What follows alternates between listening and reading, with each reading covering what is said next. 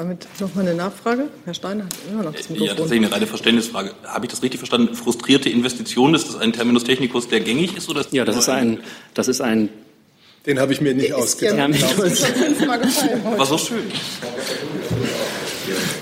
Ja, wahrscheinlich sind andere frustriert äh, in der Energiebranche, aber nicht eben die Investitionen.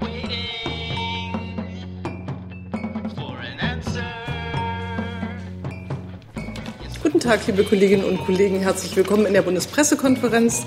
Herzlich willkommen dem Regierungssprecher Steffen Seibert sowie den Sprecherinnen und Sprecher der Ministerien. Liebe Hörer, hier sind Thilo und Tyler. Jung und Naiv gibt es ja nur durch eure Unterstützung. Hier gibt es keine Werbung, höchstens für uns selbst. Aber wie ihr uns unterstützen könnt oder sogar Produzenten werdet, erfahrt ihr in der Podcast-Beschreibung. Zum Beispiel per PayPal oder Überweisung. Und jetzt geht's weiter. Und Studenten und Journalistenschüler, die heute bei uns zusammen äh, zu Gast sind. Sie sind nicht zusammen in einer Gruppe, sondern sind zwei Gruppen. Die Studenten sind von der Humboldt-Universität zu Berlin und nehmen an einem Seminar politischer Journalismus teil. Da sind Sie ja hier genau richtig. Und die Journalistenschüler kommen von der Berliner Journalistenschule. Herzlich willkommen. Heute hat das Kabinett getagt und Herr Seibert kann uns Dinge berichten. Ja, guten Tag, meine Damen und Herren. Das Erste, wovon ich Ihnen berichten kann, ist der Entwurf eines zweiten Gesetzes zur Änderung bewachungsrechtlicher Vorschriften. Worum geht's?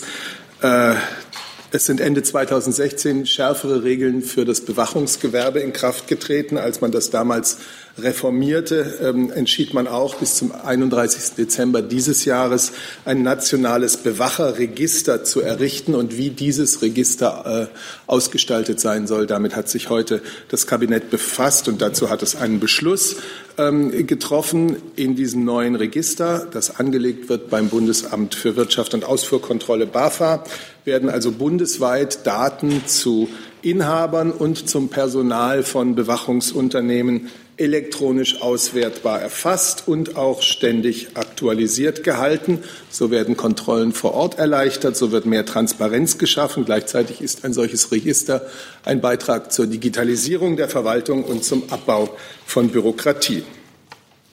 Der zweite Punkt, mit dem sich das äh, Bundeskabinett befasst hat, ist die 16. Novelle des Atomgesetzes. Der Gesetzentwurf, der beschlossen wurde von den Ministern und Ministerinnen, dient der Umsetzung des Bundesverfassungsgerichtsurteils vom 6. Dezember 2016 zur Einordnung nach der Reaktorkatastrophe in Fukushima 2011 war ja die kurz zuvor beschlossene Laufzeitverlängerung für Kernkraftwerke zurückgenommen worden durch die damals 13. Atomgesetznovelle und der Betrieb der Kernkraftwerke war zeitlich gestaffelt befristet worden bis zum im letzten Fall dann 31. Dezember 2022.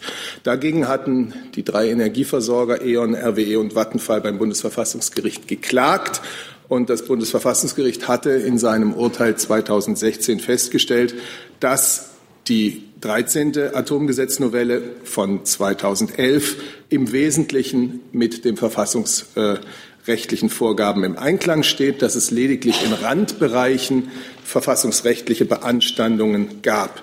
Diese Randbereiche trafen die Energieversorger Vattenfall und RWE ähm, insoweit, als sie durch die Novelle von 2011 daran gehindert sind, die ihnen 2002 zugewiesenen Reststrommengen konzernintern zu verstromen. Und außerdem müssten die sogenannten, und man spricht da von frustrierten Investitionen, also die sogenannten frustrierten Investitionen aller vier Energieversorgungsunternehmen, die im Vertrauen auf die 2010 beschlossene Laufzeitverlängerung ähm, vorgenommen wurde, zusätzlich gewährte Reststromkontingente.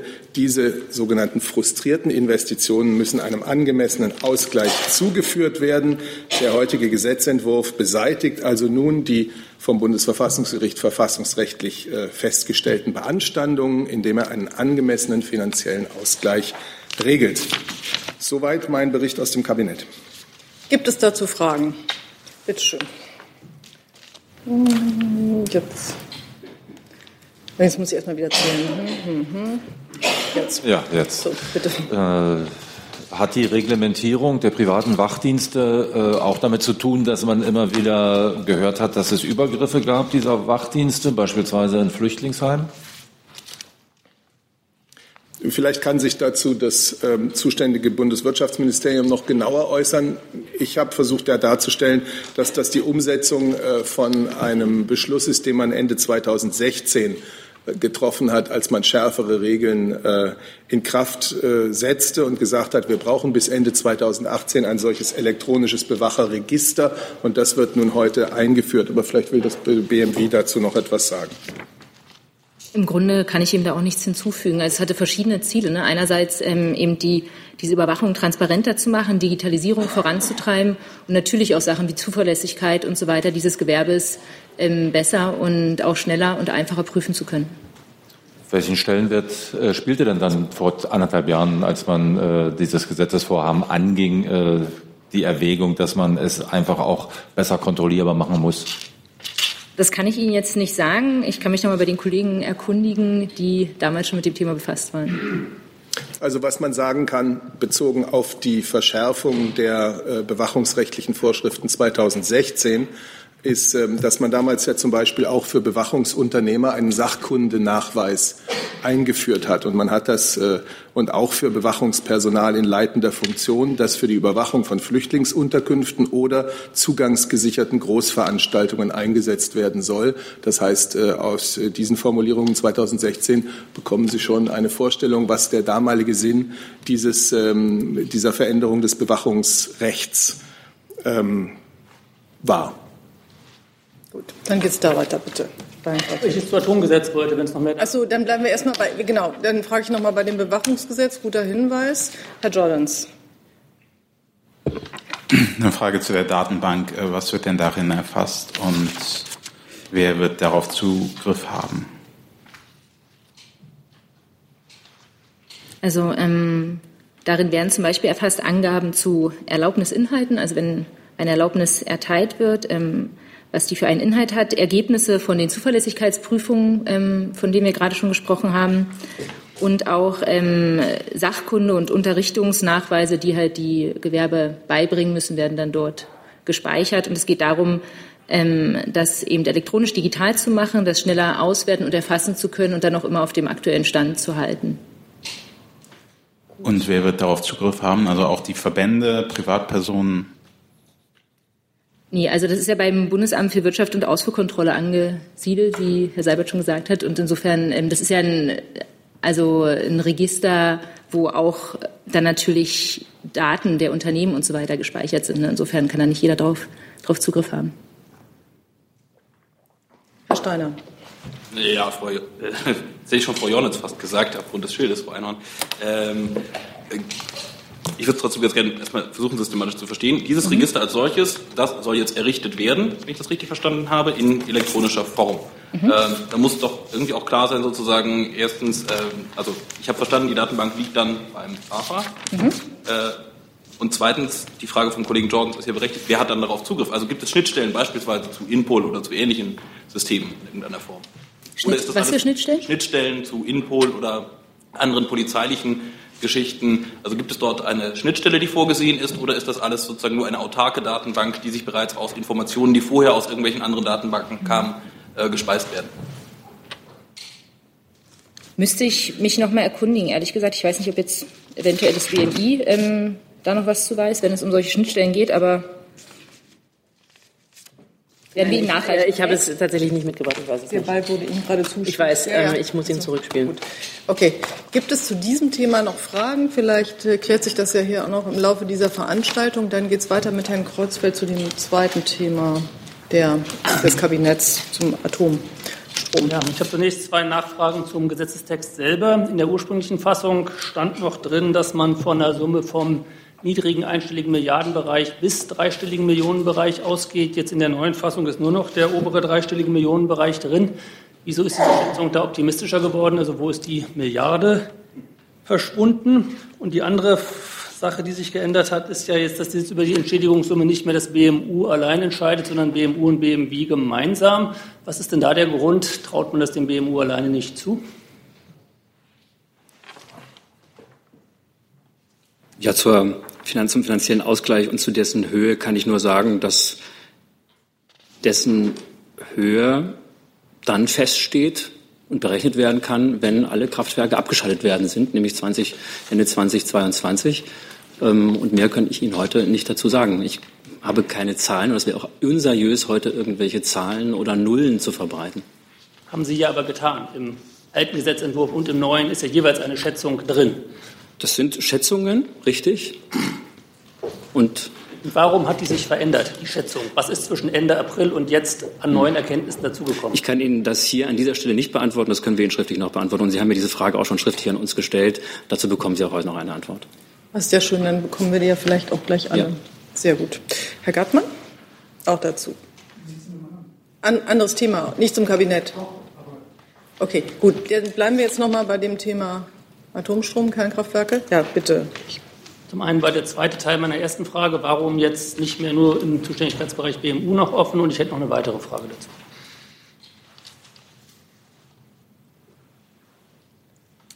Also Energiefragen werden auch mit dem BMWI besprochen. Ich sehe da jetzt kein Problem daran. Auch hier nur die Frage, im ersten Entwurf war es anders. Insofern muss es ja einen Grund geben, dass es geändert worden ist. Vielleicht haben Sie einen Gesetzentwurf gelesen, der noch nicht durch die Ressortabstimmung gegangen ist. Eben. Ja. Und da hätte ich noch eine inhaltliche Frage, wenn ich darf. Das waren ja nur Verständnisfragen. Ähm, es gibt ja von, von diversen Verbänden die Forderung, ähm, weil wir im Norden des Landes ja Strommengenüberschuss haben und dieses sogenannte Netzengpassgebiet, wo auch deswegen keine oder weniger erneuerbare Energienanlagen nur errichtet werden dürfen, in diesen Gebieten eine Übertragung von Strommengen auf bestehende äh, Kernkraftwerke nicht zu erlauben, was dann Brockdorf und Emsland, glaube ich, betreffen würde, um diese Netzengpässe nicht weiter zu verschärfen. Das ist jetzt ja nicht aufgegriffen worden, diese Forderung. Mich würde interessieren, ob die überhaupt Thema war, ob Sie die nachvollziehen können und warum man diese nicht ganz unsinnig klingende Forderung nicht berücksichtigt hat. Also auch über Entscheidungen, inwieweit welche Strommengen demnächst noch übertragen werden, kann ich Ihnen heute an dieser Stelle keine Auskunft geben. Das ist auch nicht meine Aufgabe. Das ist, ähm, dafür gibt es verschiedene Institutionen, die das und ähm, Organisationen, die das zu entscheiden haben. Ich kann Ihnen dazu heute nichts sagen. Ich denke, das Entscheidende an diesem Gesetz ist, dass wir jetzt einen wasserdichten Atomausstieg haben bis 2022. Es sind die ähm, möglichen Unsicherheiten, die hier noch von den Seiten der Energieversorger in den Raum gestellt worden, geklärt. Und wir haben ein Bundesverfassungsgerichtsurteil, das dieses, dies einen Ausstieg aus einer Energieform für verfassungsgemäß hält. Das ist das Zentrale dieses diese zentrale Botschaft dieses Gesetzes und des heutigen Tages. Und das ist der Ministerin, glaube ich, auch am allerwichtigsten. Und die Detailfragen, die Sie aufgeworfen haben, die werden in den zuständigen Gremien und Institutionen demnächst entschieden werden. Herr Zweigler dazu. Hatte ich ja, genau verstanden. dazu. Ja, ja. ja. Äh, ich will es doch noch mal versuchen, Herr Haufe. Äh, ich habe noch nicht ganz verstanden, können Sie uns eine Größenordnung nennen, auf die man sich einstellen muss, auf die sich vielleicht auch der Bundeshaushalt einstellen muss? Da war ja mal von Milliarden äh, die Rede, jetzt sind es ein paar hundert Millionen. Was ist denn so eine, eine verlässliche Größenordnung, mit der man rechnen kann? Und die zweite ist, wie darf ich mir das vorstellen? Als Laie reichen dann die Energieversorger einfach nur die Strommengen ein und das wird dann eins zu eins gezahlt nach dem Ende des, nach dem Auslaufen der AKWs? Ich bleibe dabei, ich kann Ihnen heute keine konkrete Zahl nennen. Ähm, dass es Millionen sind und dass es auch die eine oder andere Null dabei gibt, ist klar. Aber ich wäre heute hier sicherlich nicht in einer ähm, seriösen Argumentation, wenn ich Ihnen heute schon Berechnungen vorlegen würde. Das können wir erst dann tun, wenn die Kraftwerke komplett abgeschalten sind. Und ja, so eine ähm, Berechnung, die fußt auf Nachweisen, die die Unternehmen, die Energieversorgungsunternehmen einreichen müssen. Sie müssen zum Beispiel Investitionen, die sie in dem genannten Zeitraum Oktober 2010 bis, 20, bis März 2011 gemacht haben, in der Zuversicht, dass die Atomlaufzeit einmal verlängert worden ist, tatsächlich eben so getätigt worden, ähm, oder tatsächlich jetzt wegfallen und damit eben auch ein Verlust entsteht durch die ähm, neue Festlegung der Laufzeiten. Wenn Sie das nachweisen können, wenn Sie so einen äh, Nachweis für eine frustrierte Investition haben, dann wird, äh, fließt diese in diese Berechnung ein. Und ansonsten schaut man sich eben auch die Reststrommengen an, die dadurch möglicherweise äh, durch diese Verkürzung der Laufzeit eben ähm, wegfällt und die frustrierte Investition und die äh, mögliche Reststrommenge, die weggefallen ist, die betrachtet man anhand auch der ähm, gängigen ähm, Marktpreislage, berechnet dann daraus einen Ausgleich. Dieser Ausgleich enthält aber auch einen Vorteil, denn die Unternehmen, die Energieversorgungsunternehmen haben auch Vorteile dadurch, dass sie die Atomkraftwerke nicht länger betreiben müssen. Und dieser, dieser, dieser, dieser Vorteil ähm, könnte zum Beispiel auch eine gewisse Instandhaltungsvertrag, ähm, ein bestimmter Vertrag zum Thema ähm, Sicherheit des Atomkraftwerkes sein, ähm, den man dann nicht mehr weiterführen muss. Äh, solche Vorteile führt man dann auch in die Berechnung mit ein. Kurze das Nachfrage. Ich bin ja immer noch ganz begeistert von den frustrierten Investitionen. Mhm. Äh, dann noch die Frage, äh, wer entscheidet dann, wer prüft denn dann die Plausibilität der der Angaben der EVUs. Machen Sie das? Macht das das BMWI oder wer hat, ist dafür zuständig? Ja, für die Aufsicht der Atomkraftwerke sind ja die Länder zuständig und ähm, ähm, diese und auch die, das zuständige Bundesministerium für nukleare Sicherheit sind ähm, daran, das dann zu prüfen, ja. Das ging alles mit den Kosten ans BMU, ja? Ja. Okay, gut. Herr Jung, dazu. Herr Haufe, eine Lernfrage. Haben die Atomkraftwerksbetreiber Vorteile, wenn sie ihre Atomkraftwerke vorab, also noch vor der vereinbarten Laufzeit abschalten? Ja, sie haben ja dann auch bestimmte Kosten nicht mehr. Und das äh, bezeichnet man als Vorteile. Gibt es von Regierungsseite in Ihrem Entwurf etwas, was die Betreiber dazu bringt, diese Kraftwerke noch früher abzuschalten?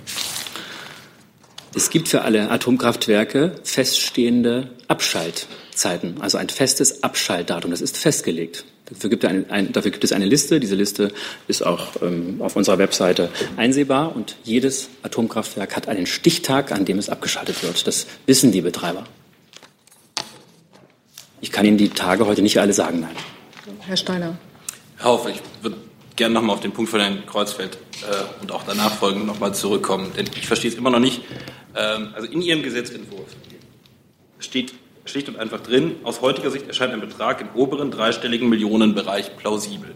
Jetzt sagen Sie, m, m, ja, Berechnung kann ich Ihnen jetzt hier nichts zu sagen, aber der muss ja irgendwie berechnet worden sein. Also wie kann das sein? Also Sie können ja nicht eine Pi mal Daumenschätzung machen. Äh, also erklären Sie es mal.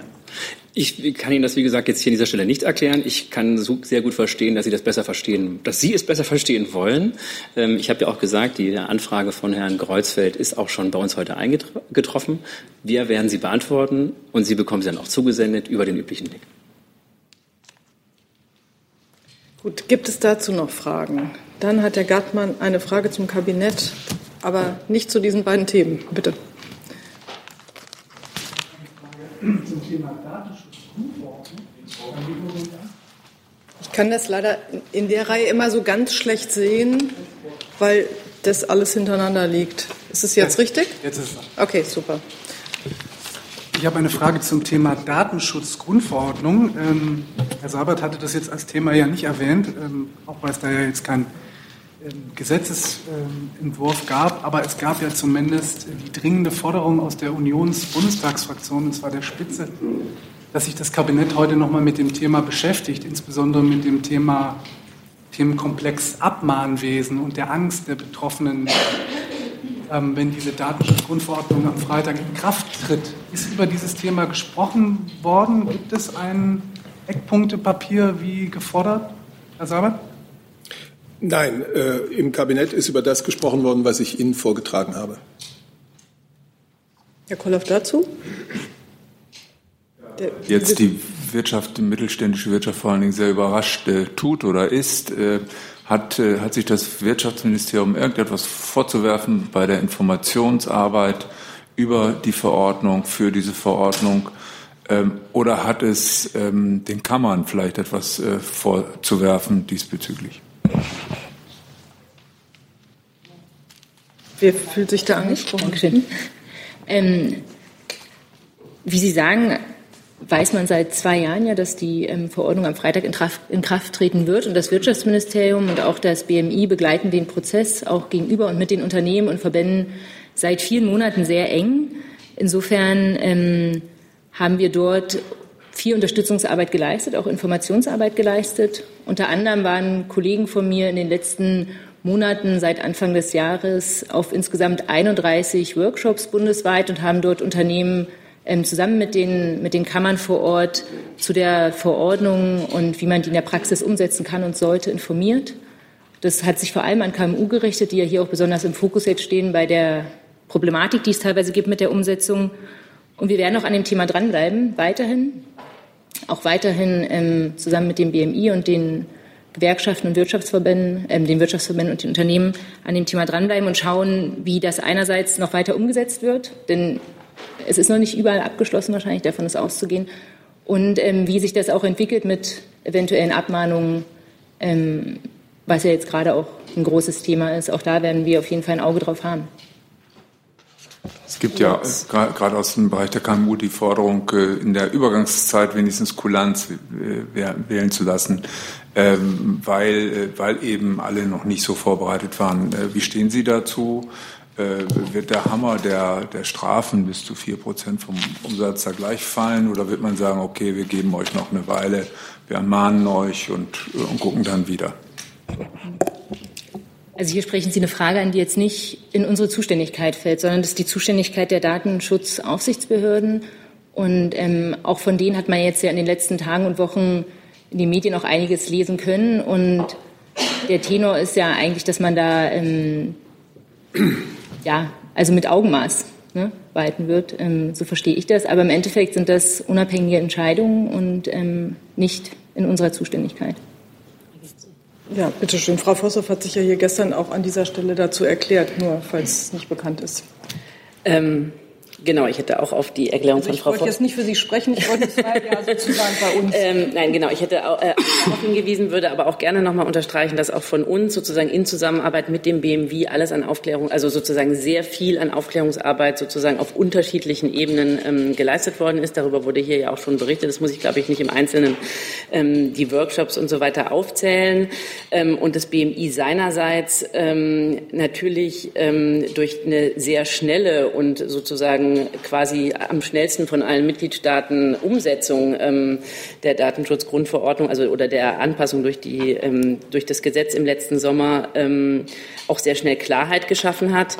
Ähm, gleichwohl ähm, zu der Frage, die Sie ansprechen, nämlich sozusagen mit der angedrohten Abmahnpraxis, ähm, die in der Tat von vor allem KMU und so weiter auch an uns herangetragen werden ähm, das BMI und der Minister nehmen ähm, die sehr ernst und haben sie auch zum Anlass genommen, ähm, er, also er hat sie zum, äh, das zum Anlass genommen, sich an die ähm, Datenschutzbehörden, also an die Aufsichtsbehörden, sprich die Datenschutzbehörden der Länder und ähm, des Bundes, ähm, äh, die Bundesdatenschutzbeauftragte zu wenden und für eine verhältnismäßige Anwendung zu werben selbstverständlich bei Unterstreichung ihrer Unabhängigkeit. Ähm, ähm, aber ähm, ein solches, ähm, das hat er mit einem Schreiben unterstrichen, ähm, dass ihm das ein Anliegen ist, dass sozusagen ähm, da verhältnismäßig und mit Augenmaß ähm, vorgegangen wird. So, jetzt habe ich noch den Kollegen Dort dazu, Herrn Gartmann noch dazu und Herrn Thiels noch dazu. Und Herrn Steiner habe ich bis jetzt nicht dazu, schreibe ich aber gerne auf. Haben Sie Mikrofon nehmen? Falsch. Jetzt, Jetzt? ja. Okay. Äh, Frage ans BMI. Gibt es denn, äh, sind konkrete Maßnahmen geplant, um zu verhindern, dass gedeckt durch diese neuen Auskunftsrechte der Verbraucher so eine Art Abmahnindustrie entsteht? Ähm, Im Moment ähm, ist sozusagen in der, also die Frage, in, inwieweit da gesetzgeberischer Handlungsbedarf ähm, besteht, wird in der Tat auch mit ähm, äh, für das, für sagen wir mal das Abmahnrecht zuständigen ähm, BMJ, nämlich mit dem ähm, UWG ähm, beraten und gesprochen. Ähm, aber konkret im Moment, ähm, das, was wir tun können ähm, und sozusagen um die Sorge ernst zu nehmen, ähm, haben wir getan, indem wir sozusagen ähm, jetzt erstmal das sozusagen insofern unsere, unseren Wunsch gegenüber den Bundesdatenschutzbehörden zum Ausdruck gebracht haben. Hm? Zusatz? Ja, noch ein Zusatz. Äh, wie wird man denn umgehen? Es ist ja, glaube ich, es gibt ja so ein paar äh, offene Klauseln auch im äh, Datenschutz der Grundverordnung.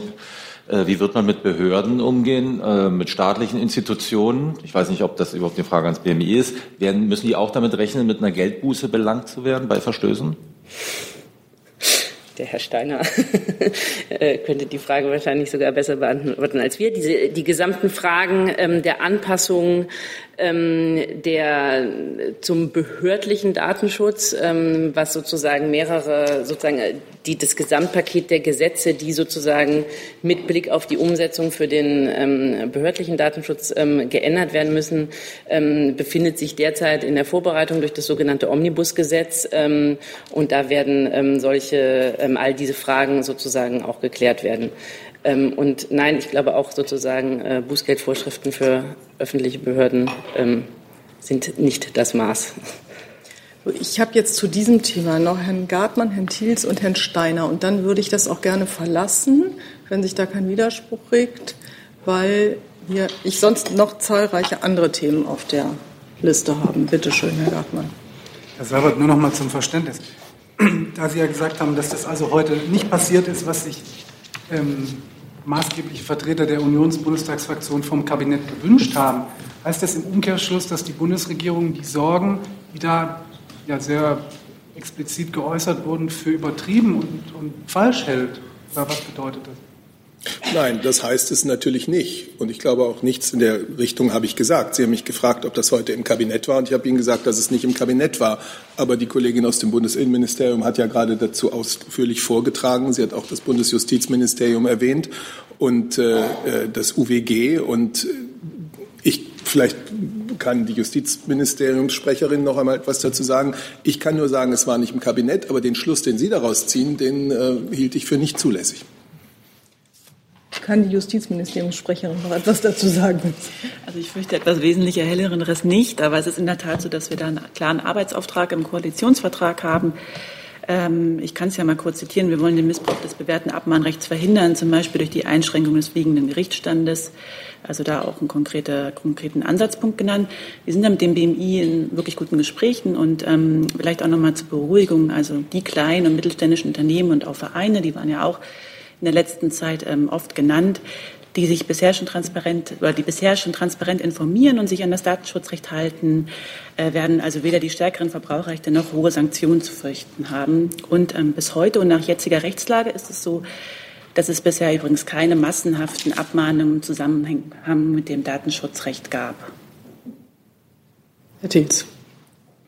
Frau Korff, gibt es denn irgendwelche Pläne beim BMI, Ausnahmeregelungen zu formulieren für zum Beispiel kleine und mittelständische Unternehmen oder die Vereine, die ja jetzt weiterhin auch bei uns in vielen Berichten klagen darüber, dass sie große Sorgen haben, dass sie das überhaupt äh, schultern können?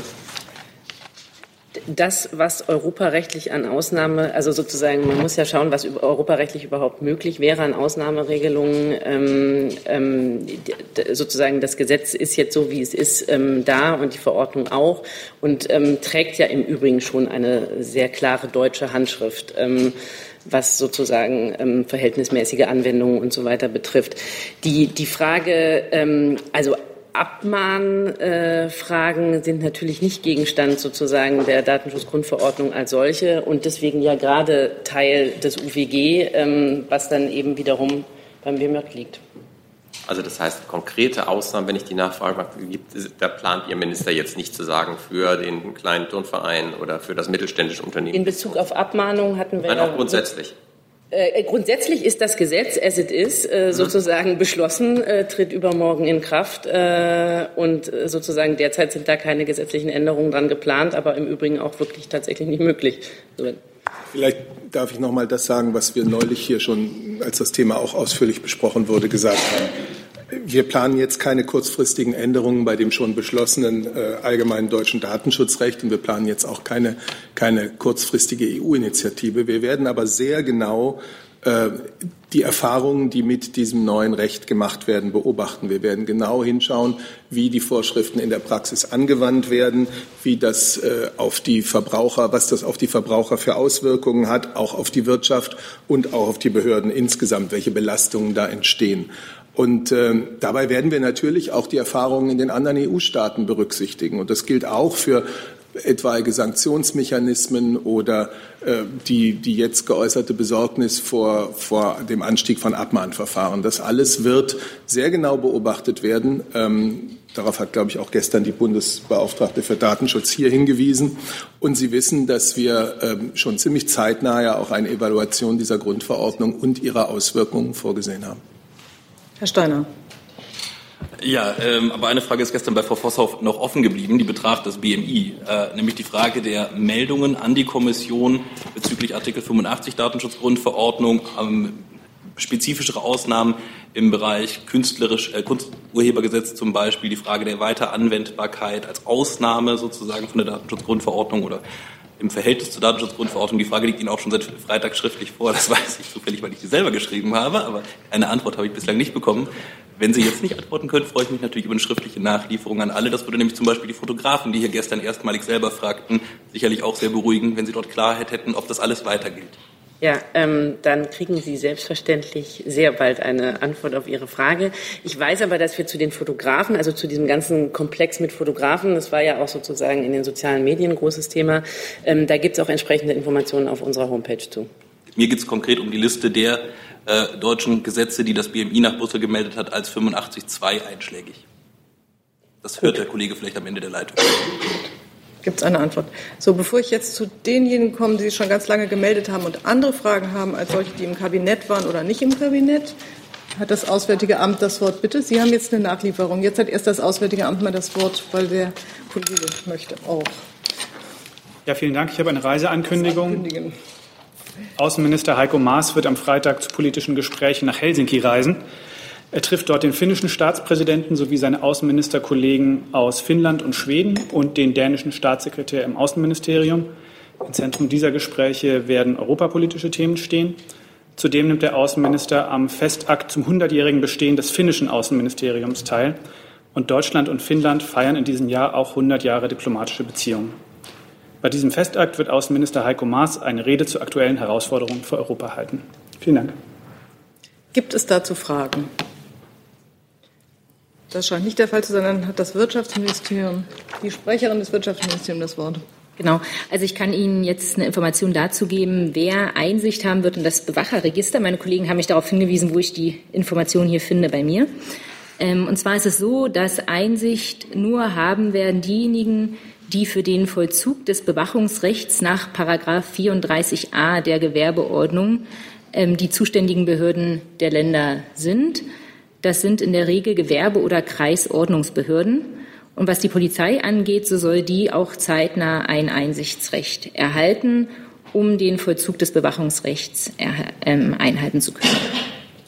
Damit alles geklärt? Ja, die Frage der Schnittstellen wäre noch offen, aber.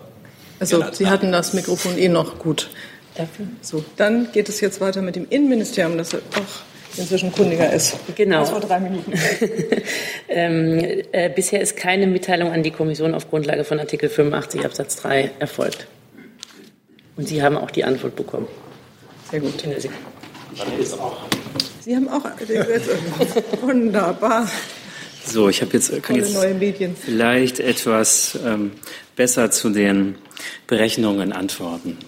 Also der diese Ausgleichszahlung bezieht auf der einen Seite überschüssige Reststrommengen an, ein. Und da gehen wir momentan von 60 Terawattstunden aus, die nicht realisiert werden können. Das ist der eine Baustein. Und der zweite Baustein wären ja die sogenannten frustrierten Investitionen. Hier haben wir aber nur grobe Schätzungen, weil wir hier erst die Nachweise brauchen der Unternehmen über solche möglichen Investitionen. Und wir müssen dann ja auch schauen, ob sie auch wirklich als solche Investition, die getätigt worden ist, im Zuge einer möglichen längeren Laufzeit ähm, und, und, dann auch anerkannt werden können als solche. Also das ist ähm, noch etwas, äh, was wir erst wirklich prüfen müssen. Und ähm, beide, aus beiden Summen minus ein gewisser Vorteil, der entstehen kann, äh, durch eine frühzeitige Schließung ergibt sich dann der endgültige Betrag, der dann voraussichtlich 2020, 2023 feststeht. Damit nochmal eine Nachfrage. Herr Steiner hat immer noch das Mikrofon. Ja, tatsächlich eine reine Verständnisfrage. Habe ich das richtig verstanden? Frustrierte Investitionen, ist das ein Terminus technicus, der gängig ist? Oder ist ja, das ist ein, das ist ein den habe ich mir nicht ausgedacht. Ja, War so schön. Ja, wahrscheinlich sind andere frustriert äh, in der Energiebranche, aber nicht eben die Investitionen. Das ist schon richtig. Aber ähm, trotzdem ist dieser Terminus technicus einer, der in der Juristensprache ähm, in diesem Bereich getätigt wird, eben für eine Investition, die man gemacht hat, weil man eine bestimmte Laufzeit erwartet hat, ein bestimmtes Ziel erwartet hat und dann eben feststellen muss, das kommt doch nicht so. Da ist jetzt alles zu klar. Ich hoffe, Herrn Kreuzfeld erreicht diese Nachricht auch noch. Herr Zweigler, ich habe Sie jetzt auf der Liste, oder das war sozusagen, das dann habe ich Frau Müller auf der Liste. Ja, ich würde gerne an das Innenministerium eine Frage stellen ähm, zum Thema BAMF und zu den Konsequenzen, ähm, die da jetzt gezogen wurden, laut Pressemitteilung. Können Sie noch mal erklären, ähm, was genau da jetzt geplant ist? Und auch noch mal sagen, sind das jetzt schon alle die Konsequenzen, die der Minister ja eigentlich für nächste Woche angekündigt hatte? Oder kommt da nächste Woche auch noch mal was? Weil es hieß ja eventuell auch personelle Konsequenzen. Also ist das sozusagen jetzt Teil 1 und nächste Woche kommt dann irgendwie Teil 2, personelle Konsequenzen? Ähm, ja, gerne. Also die Pressemitteilung haben wir ja ähm, kurz ähm, vorher ähm, jetzt versenden können und ähm, fasst es gerne auch nochmal äh, zusammen an der Stelle. Ähm, der Minister hat sich ja von Beginn, ab dem Moment, wo er von äh, den Vorwürfen Kenntnis hatte, für, ähm, sehr für eine unabhängige und transparente Aufklärung eingesetzt. Diese Prüfung hat ähm, durch den Bundesrechnungshof begonnen. Ähm, äh, parallel werden im BAMF ähm, die Disziplinarverfahren geführt, ähm, sozusagen auch äh, weiter Aufklärung betrieben. Und letzte Woche ähm, hat Frau Kort die Ergebnisse einer seit Herbst 2017 laufenden Prüfung der Innenrevision ähm, von 4.500 Fällen äh, vorgestellt. Ähm, auf Grundlage ähm, dieser Ergebnisse aus dem Bericht der Innenrevision hat der Minister ähm, entschieden, weitere sozusagen oder schon jetzt Konsequenzen ähm, zu ziehen. Und zum einen, ähm, zum ersten ist es, ähm, äh, geht es dabei um die, ähm, dass in dem Ankunftszentrum Bremen ab sofort und bis zum vollständigen Abschluss der Ermittlungsverfahren ähm, und der weiteren Prüfungen keine Asylentscheidungen mehr getroffen werden. Ähm, zum anderen werden sämtliche Geschäftsvorgänge überprüft, an denen die in Verdacht stehenden Mitarbeiter ähm, beteiligt waren. Weiter hat er entschieden, weil die Qualität des Asylverfahrens ähm, sozusagen ein, das höchste Gut ist und für ihn an erster Stelle steht, ähm, dass die Maßnahmen der Qualitätssicherung, die seit ähm, September letzten Jahres eingeführt wurden, noch um weitere Elemente ergänzt werden. Ähm, nämlich ähm, konkret heißt es, dass nach einem ähm, Zufallsprinzip sozusagen in Ergänzung zu dem Vier-Augen-Prinzip vor ähm, Versand der Bescheide ähm, ähm, weitere zehn Prozent aller Asylentscheidungen des BAMF ähm, ähm, ausgesucht werden und ähm, weiter nochmal durch die zentrale Qualitätssicherung ähm, überprüft werden. Ähm, sozusagen also ein weiterer Schritt zu dem Vier-Augen-Prinzip. und in Zukunft sollen äh, regelmäßig Entscheidungen der Außenstellen überprüft werden, deren Schutzquotenabweichungen vom bundesweiten Durchschnitt aufweisen. Ähm, das sozusagen mal zusammengefasst, äh, die Konsequenzen, ähm, die Herr Seehofer ähm, heute bzw. gestern angewiesen hat und äh, sich für diese entschieden hat. Das sind die Konsequenzen, die im Moment zu ziehen sind. Er hatte in dem Interview diese für die nächste Woche, damit war gemeint die jetzt laufende Woche, ähm, angekündigt. Ähm, und zum jetzigen Zeitpunkt sind das die Konsequenzen, ähm, die aus ähm, unserer Sicht ähm, erforderlich sind. Also kurze Nachfrage, das heißt, es wird zum jetzigen Zeitpunkt keine personellen Konsequenzen geben?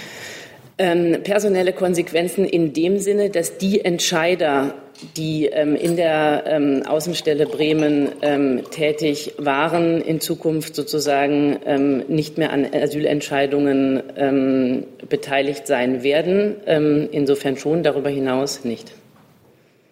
Gut. Dazu Herr Steiner, Herr Brotbeck, Herr Jordans. Äh, Frau, Frau Kauf, ich versuche es nur gerade zu verstehen. Das heißt, die Entscheider, die an den entsprechenden Entscheidungen beteiligt waren, Das heißt, die werden jetzt sozusagen aus dem BAMF entlassen oder wie muss ich mir das praktisch vorstellen? Oder machen die jetzt nur noch vorher Anhörungen und entscheiden am Ende nicht mehr? Also sozusagen wird das Verhältnis zum BAMF an der Stelle beendet. Und als zweite Frage in dem Kontext, ähm, immer wieder spielt ja der Abteilungsleiter für die Region Nord eine spezielle Rolle. Können Sie uns ein bisschen etwas dazu sagen, wer dieser Mensch eigentlich ist und was für einen Hintergrund er hat, um das verstehen zu können?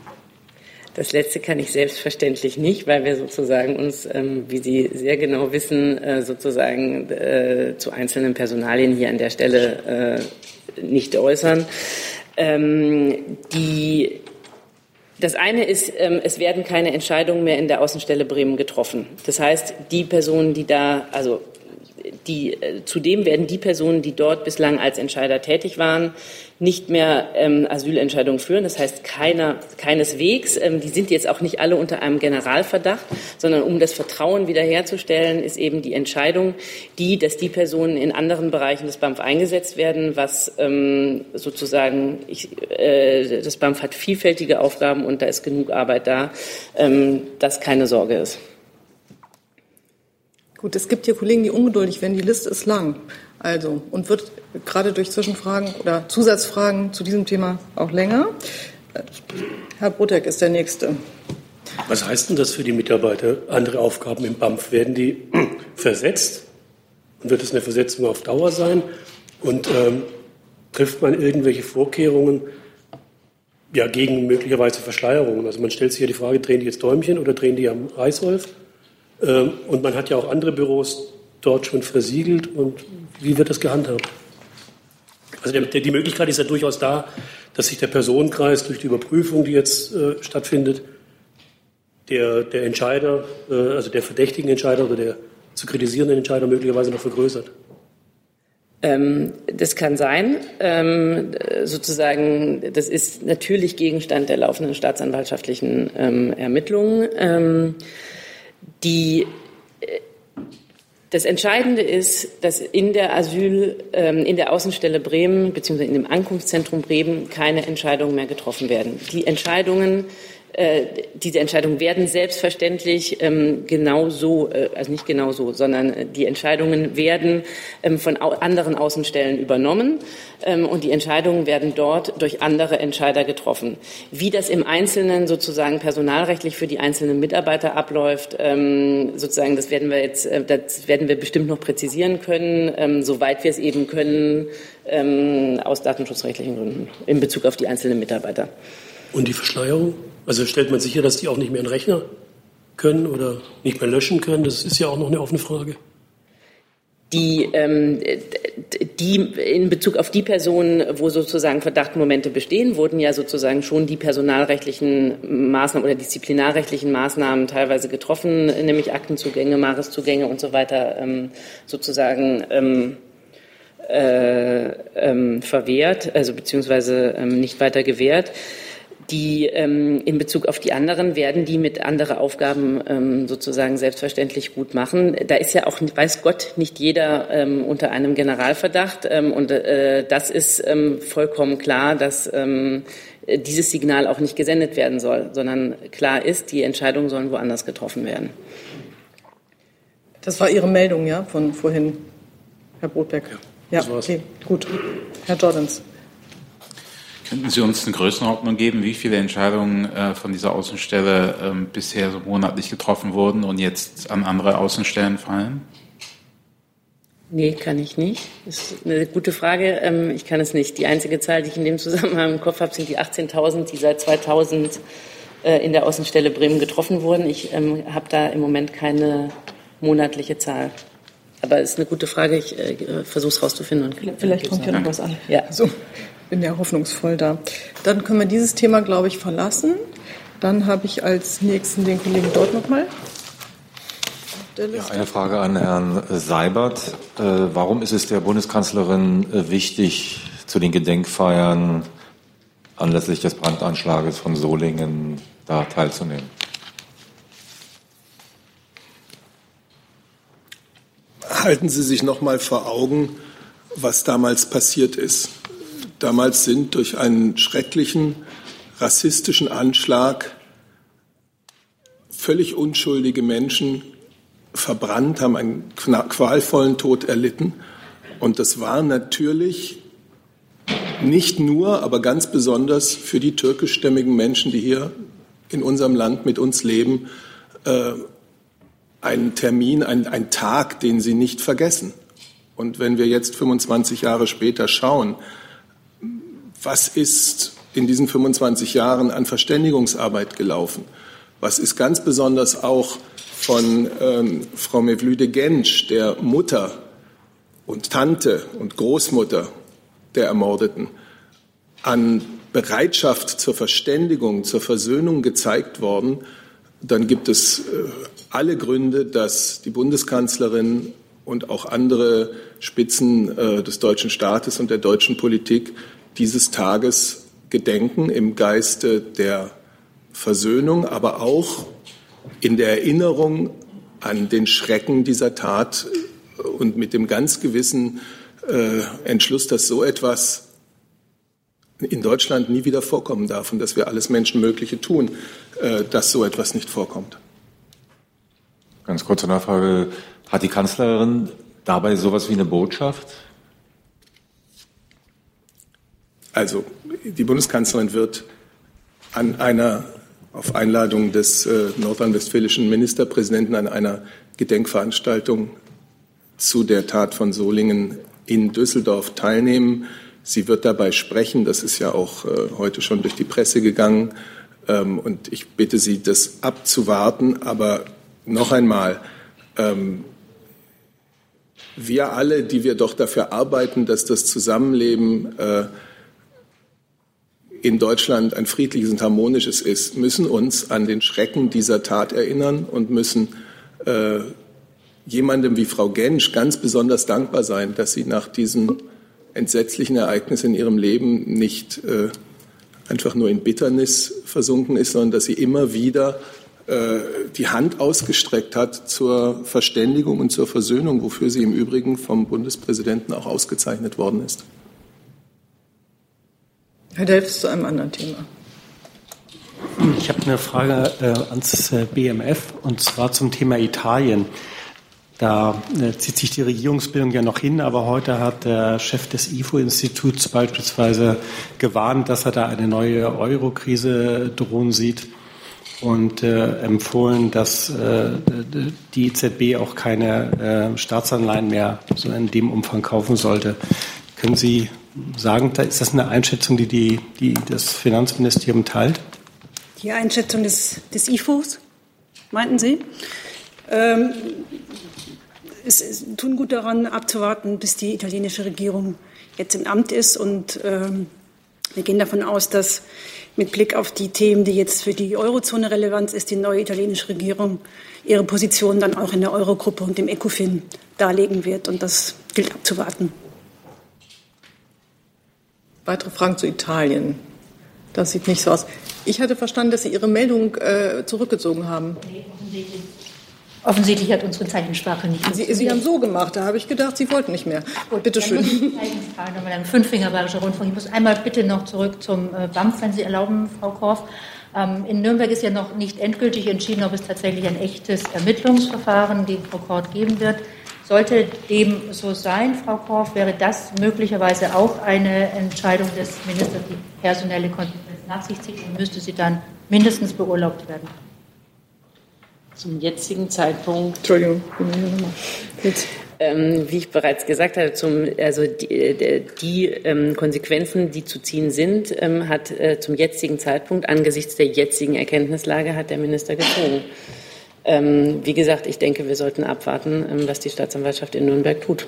Ähm, dass jetzt Strafanzeigen erstmal auch gegen Politiker und Behördenchefs äh, sozusagen jeder stellen kann, ist nichts Neues. Ähm, damit sind wir häufiger konfrontiert. Ähm, und das alleine ist jedenfalls jetzt kein Grund, eine andere Bewertung vorzunehmen. Sind jetzt alle Fragen gestellt, die Sie stellen wollten und für die Sie sich gemeldet haben? Das freut mich. Herr Jung hat dann die nächste Frage. Frau Korff, ich wollte zum Abschiebeflug äh, nach Kabul kommen, der heute Morgen äh, in Kabul angekommen sein soll. Da heißt es, dass unter den abgeschobenen zwölf Straftäter sowie drei Identitätsverweigerer gewesen sein sollen. Können Sie mir sagen, ob das alles Männer waren, diese 15, und was für, von welchen Straftaten sprechen wir? Und sind alle Straftäter rechtskräftig verurteilt worden? Ähm, es waren alles Männer, weil das ähm, ist sozusagen ähm, auch Gegenstand der Vereinbarung, äh, die, auf der Grundlage wir sozusagen im Moment innerhalb der Bundesregierung diese Rückführung ähm, ähm, wahrnehmen. Äh, ich kann Ihnen tatsächlich die einzelnen Delikte, die dort äh, sozusagen vorgeworfen werden, beziehungsweise die Straftaten, wegen derer sie verurteilt wurden, ähm, im Moment nicht im Einzelnen ähm, sagen. Ich habe sie schlicht nicht dabei. Können Sie uns das nachreichen und können Sie Sehr uns auch nachreichen, gerne. ob das verurteilte Straftäter sind? Ja. Und habe ich das richtig verstanden? Frauen und Kinder werden grundsätzlich nicht nach Afghanistan abgeschoben. Im Moment, Sie wissen ja, die Rückführungen, die im Moment stattfinden, ähm, äh, sind auf Grundlage ähm, einer Vereinbarung. Ähm, des, zwischen dem äh, Bundesminister des Innern und ähm, des Auswärtigen, ähm, sich sozusagen auf einen bestimmten Personenkreis zu beschränken, ähm, bis ein äh, neuer Lagebericht vorliegt. Äh, und äh, deswegen ähm, da, dazu gehört auch, dass es sich um Männer handelt. Ja. Sonst noch Fragen dazu? Das scheint nicht der Fall. Dann haben Sie das Wort, bitte. Tilo Gräser, Novosti, Sputnik News. Eine Frage an Herrn Seibert. Beim Treffen äh, Putin-Merkel in der vergangenen Woche in Sotschi wurde laut Pressekonferenz auch der Fall des in Kiew inhaftierten RIA Novosti-Korrespondenten Kyrill Beschinski zur Sprache gebracht. Dabei sagte Frau Merkel auch, dass sie das auch mit dem ukrainischen Präsidenten Petro Poroschenko besprechen wollte. Es gab jetzt dieses Gespräch zwischen Merkel und Poroschenko. Äh, aus den Berichten ist aber nicht ersichtlich, ob über Beschinski, über den Fall geredet wurde. Daher meine Frage, wurde, redeten Merkel und Poroschenko über diesen Fall des inhaftierten Journalisten? Und wenn ja, was? Also was kam dabei raus? Also erstens, äh, die Aussage der Bundeskanzlerin in der Pressekonferenz in Sotschi steht natürlich. Zweitens haben wir nach dem Gespräch mit Präsident Poroschenko eine kurze Pressemitteilung herausgegeben. Und über die hinaus habe ich aus dem vertraulichen Gespräch, wie das üblich ist, nichts zu berichten. Gut. Anderes Thema. Und dann habe ich Herrn Wackt als nächster. Ja, ich habe noch mal eine Frage, vermutlich äh, Wirtschaftsministerium. Ähm, die polnische Regierung hat ja mitgeteilt im Zuge des Handelskonflikts, dass die USA in Anführungszeichen statt der Zölle auch ähm, ähm, sozusagen Importquoten oder aus europäischer Sicht dann Exportquoten ähm, akzeptieren würde. Äh, haben Sie darüber auch Informationen und ähm, wäre das als Alternative ähm, etwas, was Sie in Betracht ziehen würden? Also das Thema Quote steht ja jetzt im Zusammenhang mit den Zöllen von den USA die ganze Zeit sozusagen auch schon mit im Raum und ist eine ähm, der Themen, über die sich ausgetauscht wird, aber Konkretes gibt es dazu nicht. Wäre denn eine Quote akzeptabler, wenn man sagt 90 Prozent, das war, da war die Summe, die da genannt wurde, wurde von der polnischen Regierung? Ähm, das, ja. Das sind Dinge, die die EU-Kommissarin Frau Malmström verhandelt mit der ähm, USA, mit den USA und wozu ich jetzt keine Stellung nehmen kann. Ich denke, die Europäische Union, also die Staats- und Regierungschefs haben das ja in äh, Sofia bei ihrem letzten informellen Treffen miteinander besprochen und haben ja eine gemeinsame europäische Linie besprochen und auch festgelegt. Und diese Linie sieht so aus, es muss aus unserer Sicht die dauerhafte Ausnahme der EU von den US-Zöllen auf Stahl und Aluminium geben. Und wir sind bereit, wir, also die Europäer sind bereit, ähm, Gespräche mit den USA zu vier wesentlichen Punkten aufzunehmen. Zur wechselseitigen Verbesserung des Marktzugangs für Industriegüter inklusive Autos und über öffentliche Aufträge. Äh, wir wollen bereit zu sprechen über freiwillige regulatorische Zusammenarbeit. Wir sind bereit zu sprechen über eine engere Zusammenarbeit im Bereich der Energie insbesondere Flüssigerdgas. Und wir sind bereit zu sprechen über eine gemeinsame Position der Vereinigten Staaten von Amerika und der Europäischen Union zu einer Reform der Welthandelsorganisation. Das ist die gemeinsame europäische Haltung. Und auf dieser Grundlage wird die für Handelsfragen zuständige europäische Kommissarin Frau Malmström jetzt weitere Gespräche mit den amerikanischen Partnern führen. Dazu gibt es, scheint mir keine weiteren Fragen. Dann habe ich Herrn Jung mit einem anderen Thema. Ja, wahrscheinlich an Herrn Burger äh, zum UN-Menschenrechtsrat. Ähm, der hat ja jetzt eine Untersuchungskommission in den Gazastreifen entsendet. Also da wurde jetzt vor ein paar Tagen dafür gestimmt, mehrheitlich. Mich würde interessieren, was das Abstimmungsverhalten Deutschlands war. Die Frage äh, beruht darauf, dass die Israelis äh, Spanien, Belgien und Slowenien jeweils die Botschafter einbestellt haben, weil diese Länder für die Entsendung einer Untersuchungskommission gestimmt haben. Herr Seibert hatte letzte Woche ja auch äh, eine unabhängige Untersuchung ins Spiel gebracht. Ich gehe davon aus, also dass Deutschland für diese Untersuchungskommission gestimmt hat. Ja, also lassen Sie mich das vielleicht noch mal einordnen. Ähm, wir haben ja wiederholt hier begrüßt, dass die israelische Regierung vor circa vier Wochen eine Untersuchung der Vorkommnisse angekündigt hat. Und äh, wir erwarten nun die Ergebnisse dieser Untersuchung. Und es ist zunächst mal Aufgabe der israelischen Seite, diese Vorfälle in einer transparenten und nachvollziehbaren Weise aufzuklären. Eine unabhängige und transparente Untersuchung der aktuellen Vorfälle kann einen Beitrag zur Entspannung und Aufarbeitung der Vorkommnisse leisten. Dazu ist notwendig, dass die Untersuchung ohne Vorverurteilung erfolgt und mögliche Rechtsverletzungen auf beiden Seiten thematisiert. Dabei müssen die berechtigten Anliegen beider Seiten, das legitime Interesse Israels am Schutz seiner Grenzen ebenso wie das Recht der Palästinenser, friedlich zu demonstrieren, berücksichtigt werden. Deutschland hat in den letzten Tagen intensive Gespräche mit EU-Partnern, mit der israelischen und der palästinensischen Seite und mit den USA dazu geführt. Und bis unmittelbar vor der Abstimmung wurde auch über den Text dieser Resolution im Menschenrechtsrat verhandelt und es wurden auch noch einige Änderungen im Text vorgenommen. Aber auch der endgültige Text lässt an der Unvoreingenommenheit dieses Untersuchungsmandats zweifeln und aus diesem Grund hat sich Deutschland bei der Abstimmung enthalten. Was war konkret problematisch am Text? Naja, die Punkte, die ich gerade eben genannt habe. Es ist notwendig, dass die Untersuchung ohne Vorverurteilung erfolgt und dass mögliche Rechtsverletzungen auf beiden Seiten thematisiert werden und dass die berechtigten Anliegen beider Seiten, Israels Interesse am Schutz seiner Grenzen und das Interesse der Palästinenser, friedlich demonstrieren zu können, ähm, dabei angemessen berücksichtigt werden. Und das war in der letzten Fassung des Textes aus unserer Sicht nicht in hinreichender Form gegeben. Eine Lernfrage, wenn die Bundesregierung von Grenzen spricht, das ist ja keine wirkliche Grenze. Also das ist ja keine Grenze zwischen zwei souveränen Staaten, sondern zwischen dem Gazastreifen und Israel. Also warum sprechen Sie da von Grenze? Ja, das ist die Grenze des israelischen Staatsgebiets. Eine Grenze gibt es nur zwischen zwei Staaten, Herr Burger. Ja?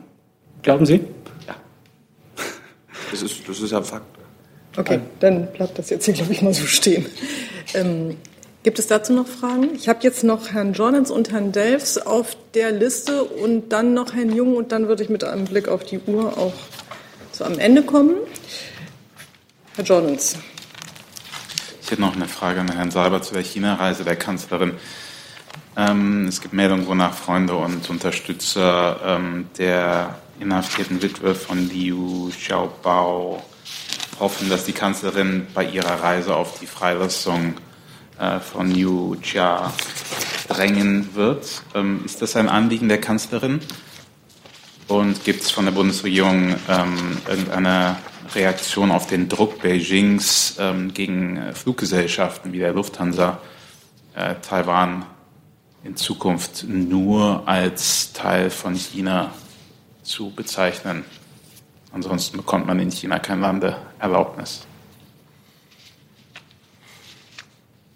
Auf die zweite Frage kann ich Ihnen ehrlich gesagt keine Antwort geben, weil ich äh, mir jetzt über diesen chinesischen Beschluss nicht ganz im Klaren bin. Äh, deswegen müssten wir das entweder nachreichen oder ich weiß nicht, ob das Wirtschaftsministerium da weiter ist als ich, was äh, den äh, die Situation von Liu Xia betrifft, äh, haben wir schon vor einiger Zeit gesagt und haben das auch alle ähm, europäischen Botschafter in China gesagt, dass wir diese Situation verfolgen, dass wir uns der sehr schwierigen Situation der Witwe von Liu Xiaobo äh, bewusst sind, dass wir auf eine humanitäre Lösung hoffen. Ich will jetzt im Übrigen den Gesprächen der Bundeskanzlerin die sie morgen und übermorgen in äh, Peking und Shenzhen führen wird, nicht vorgreifen. Die Bundeskanzlerin, die Bundesregierung insgesamt setzt sich regelmäßig ähm, und weltweit für den Schutz der Menschenrechte ein. Das gilt auch äh, für Ihre China-Besuche. Und mehr kann ich Ihnen dazu jetzt hier nicht sagen. Herr Jung möchte heute trotzdem noch aber Frau Fietz äh, konnte am Freitag nicht erklären, warum die Kanzlerin sich nicht mehr zum Beispiel mit chinesischen Bloggern trifft oder mit Regimegegnern. Können Sie uns das erklären? Wir haben ja gestern ein sehr ausführliches Briefing zu der China-Reise gemacht. Das hätte Sie auch sehr interessieren können. Ist ja nicht öffentlich. Ähm, bitte? Ist ja nicht öffentlich. Das hat hier in diesem Saal stattgefunden. Ja. Man kriegt trotzdem eine Menge dabei mit. Ich sage es auch noch, man kann es ja vielleicht nachlesen. Ich wollte es nur für Interessenten noch mal bewerben. Äh, die Bundeskanzlerin hat sich bei vielen ihrer vergangenen Reisen äh, nach China, und so wird es auch diesmal sein, mit Vertretern der Zivilgesellschaft getroffen, weil sie die Entwicklung, die Entfaltungsmöglichkeiten der chinesischen Zivilgesellschaft äh, sehr interessieren. Ähm, sie hat sich in der Vergangenheit mit Menschen getroffen, die in der Umweltbewegung aktiv sind. Sie hat sich mit Filmemachern getroffen. Sie hat sich auch mit äh, Anwälten und Menschenrechtsanwälten getroffen. Äh, und sie wird sich diesmal mit Künstlern und Wissenschaftlern treffen. Wer ist Teil der Wirtschaftsdelegation? Herr Jung, das wissen Sie doch ganz genau, weil Sie das jedes Mal vor jeder Reise fragen, auf der eine Wirtschaftsdelegation ist. Das wird bekannt gegeben, wenn die Reise begonnen hat, weil man einfach nicht immer weiß, ob am Ende alle Angemeldeten auch persönlich erscheinen oder durch jemanden vertreten sind. Also es wird bekannt gegeben, sobald wir unterwegs sind. Es wurde übrigens gestern schon wortgleich hier auch so. Naja, aber es ist eines der schönen Rituale hier offenbar. Herr Delfs. Ich habe eine Frage zu Iran und äh, ich glaube, das geht an das Wirtschaftsministerium. Da hat heute der Verband der öffentlichen Banken äh, mitgeteilt in Frankfurt, dass ähm, die, die öffentlichen Banken im Grunde genommen ihre Geschäfte mit dem Iran einfrieren, auch aus Sorge um die Sanktionen, die, von denen sie betroffen sein könnten. Wie verträgt sich das eigentlich jetzt mit dem Ziel der Bundesregierung, ähm, das, die Geschäfte mit dem Iran im Grunde sogar noch weiter zu forcieren, um auch ähm, das Abkommen aufrechtzuerhalten? Das wäre vielleicht auch noch mal was ans Außenministerium oder Kanzleramt. Soll ich anfangen? Ja, dann. Wer würde anfangen? Also ich dürfen Sie ganz alleine entscheiden. Ich hatte gerade nur von links gehört, ja. soll ich anfangen? Dann ich, ja, ich kann gerne ähm, kurz dazu sagen, ja, Sie haben völlig recht, es ist unser äh, Ziel, das äh, Wiener Atomabkommen mit Iran zu erhalten. Und ähm, zum, zu diesem Ziel ähm, gehört es aus unserer Sicht auch, dass wir die wirtschaftlichen Perspektiven und Anreize, die für den Iran aus diesem Atomabkommen entstehen, ähm, so gut es geht auch erhalten möchten und dazu unsere Beiträge leisten. Äh, da gibt es äh, verschiedene mögliche Maßnahmen, die von der Europäischen Union geprüft werden. Ähm, Sie haben, wir haben hier schon über das Thema der Anti-Blocking-Verordnung äh, gesprochen. Ähm, also es ist nicht so, dass wir da nichts tun können. Letztlich wird die Entscheidung allerdings bei den Unternehmen sein, ob sie weiterhin im Iran investieren oder eben nicht. Das hat der Minister auch gestern in, in Washington so gesagt. Wir möchten Angebote machen, die darauf hinauslaufen, dass sich auch für den Iran äh, das Verbleiben in dem Abkommen lohnt. Sie sich jetzt noch berufen, was zu sagen? Bitte. Ich kann noch was hinzufügen, ja. Also ähm, ich kenne jetzt die Mitteilungen ähm, der Banken in dem Fall nicht, aber Herr Altmaier, Minister Altmaier hat sich ja gestern auch noch mal zu dem Thema geäußert in Brüssel und hat ähm, auch da noch mal deutlich gemacht, dass wir jetzt sozusagen in einem ja, dreifachen Prozess stehen, da auf drei Gleisen unterwegs sind. Und das Erste ist, dass wir ähm, dabei sind zu prüfen, welche Auswirkungen die Sanktionen jetzt genau haben für die ähm, Unternehmen und für die Wirtschaft und unser Ziel ist natürlich, dass die ähm, Wirtschafts- und Finanzbeziehungen mit Iran möglichst, ähm, ja, dass daran festgehalten wird und die möglichst fortgesetzt werden. Aber wie gesagt, wir prüfen noch, was jetzt ähm, die Sanktionen genau bedeuten und sind dazu zweitens im Austausch mit der US-Administration ähm, und versuchen dort natürlich auch, ähm, ja, diese Gespräche in eine Richtung zu bringen, dass die Sanktionen sozusagen ähm, so sortiert und interpretiert werden, dass sie für alle Beteiligten auch ähm, gangbar sind. Und drittens, ähm, das hat der Kollege eben schon angesprochen, sind wir dabei, ähm, zu klären mit der EU, mit den Mitgliedstaaten und der Kommission, wie wir darauf reagieren können. Und da ist eben die Anti-Blocking-Verordnung eines der Themen, ähm, die wir uns anschauen. Wir müssen darauf achten, natürlich bei allem, was wir tun und was, was am Ende beschlossen wird, dass wir nicht letztlich uns selbst und unseren Unternehmen ähm, damit mehr schaden als nutzen.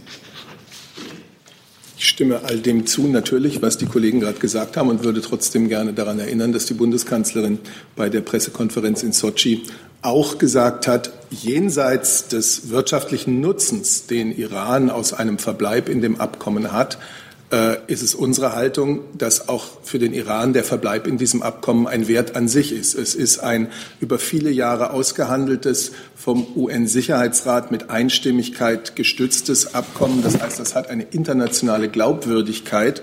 Und äh, die Kanzlerin sagte, es würde dem Iran auch sehr gut zu Gesicht stehen, nun zu sagen, wir wollen diese Verpflichtungen auch weiter aufrechterhalten.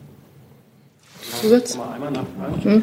Also was ich jetzt noch nicht ganz verstehe, ist, ähm, das hat ja das Ganze, diese Entscheidung der, der Banken dort, der öffentlichen Banken, hat ja auch eine politische Signalwirkung. Und wenn jetzt schon praktisch Banken, an denen der Staat beteiligt ist oder, oder ganz besitzt, wenn die sich schon aus dem Geschäft zurückziehen, wie kann man denn vom Privatunternehmen eigentlich erwarten, dass die dann weiter da Geschäfte betreiben? Ich meine, das ist doch, äh, gibt es da nicht die Möglichkeit einer gewissen Einflussnahme auch der äh, des Staates auf diese Banken, da zumindest weiter dann aktiv zu bleiben im Iran?